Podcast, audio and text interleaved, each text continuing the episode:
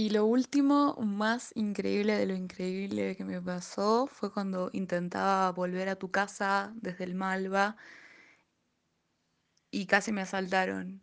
Y, y al final eh, pude meterme en la onda del chabón y le pude pedir que, que no me robe, que vivía en Salta y que no tenía mucha plata y que si me robaba me iba a dejar re en banda. Y entonces el chabón cedió, me pidió disculpas, me dio la mano, me dio un abrazo y me pidió que me tranquilice.